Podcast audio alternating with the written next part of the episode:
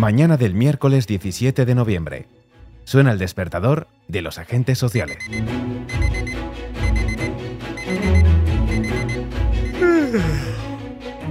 Gobierno, sindicatos y patronal tienen una cita a las 10 en punto, pero no todos acuden de la misma manera. Toca seguir negociando la reforma laboral.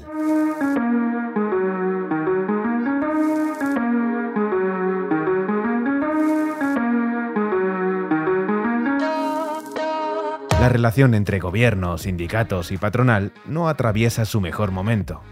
El punto de inflexión tuvo lugar en septiembre y lo desencadenó un anuncio del Ejecutivo. Se volvería a subir el salario mínimo interprofesional. El Gobierno de España desde el minuto uno, con el presidente a la cabeza, ha entendido que la mejor política de rentas y la mejor política para combatir la pobreza laboral era subir el salario mínimo interprofesional. Y así La negociación con los agentes sociales no fue bien. La patronal no apoyaba una subida en plena recuperación económica. Era la primera vez que la COE se levantaba de la mesa del diálogo. No sería la última.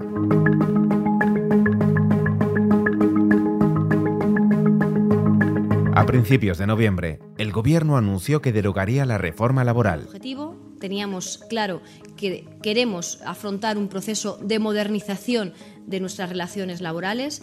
Un nuevo Se iniciaba marco- una de las mayores crisis internas por las que ha atravesado la coalición. Podemos y PSOE no se cortan, se enfrentan públicamente. No va de quién lidera, va de qué vamos a hacer en la principal reforma del mercado de trabajo de nuestro país. Creo que me conocen, nunca discuto los puestos.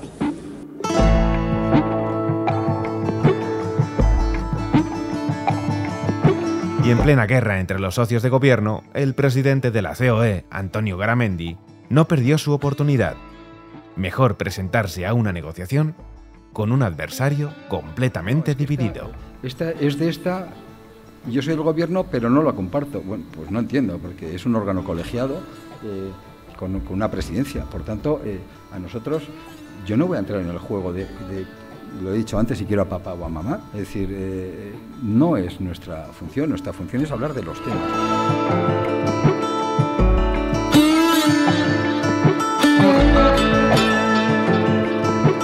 El siguiente capítulo de esta historia de desencuentros se ha producido esta misma semana.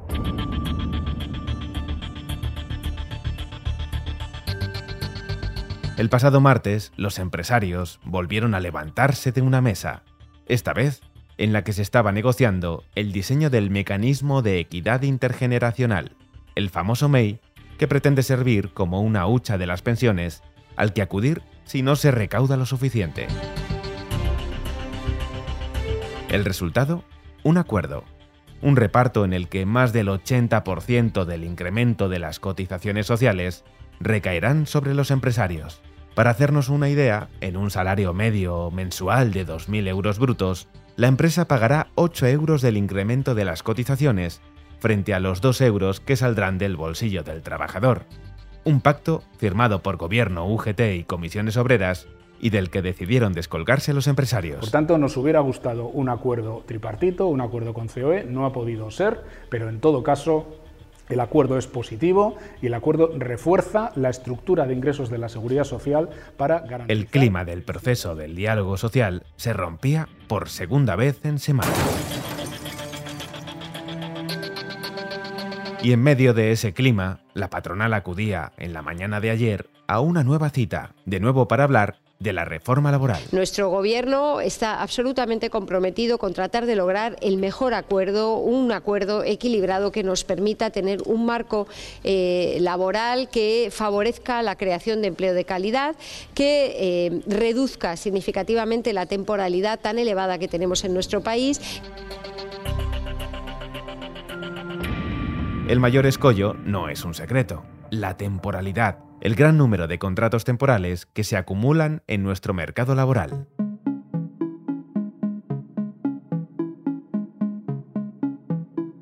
La ministra de Trabajo, Yolanda Díaz, lanzó una primera oferta. fijar en el 15% el máximo de contratos temporales en las plantillas de las empresas.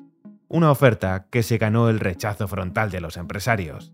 Hay sectores que no pueden cumplir con esa norma, como el de la agricultura, donde muchos contratos varían en función de la temporada de recogida.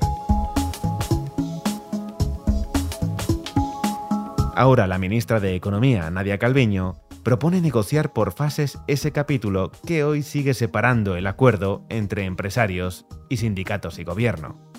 Lo único cierto es que se necesita acuerdo. Que me parece clave que la reforma laboral se haga de manera consensuada, eh, para que sea una reforma laboral eh, que perdure en el tiempo, lógicamente tiene que tener el acuerdo de los trabajadores y de los empresarios.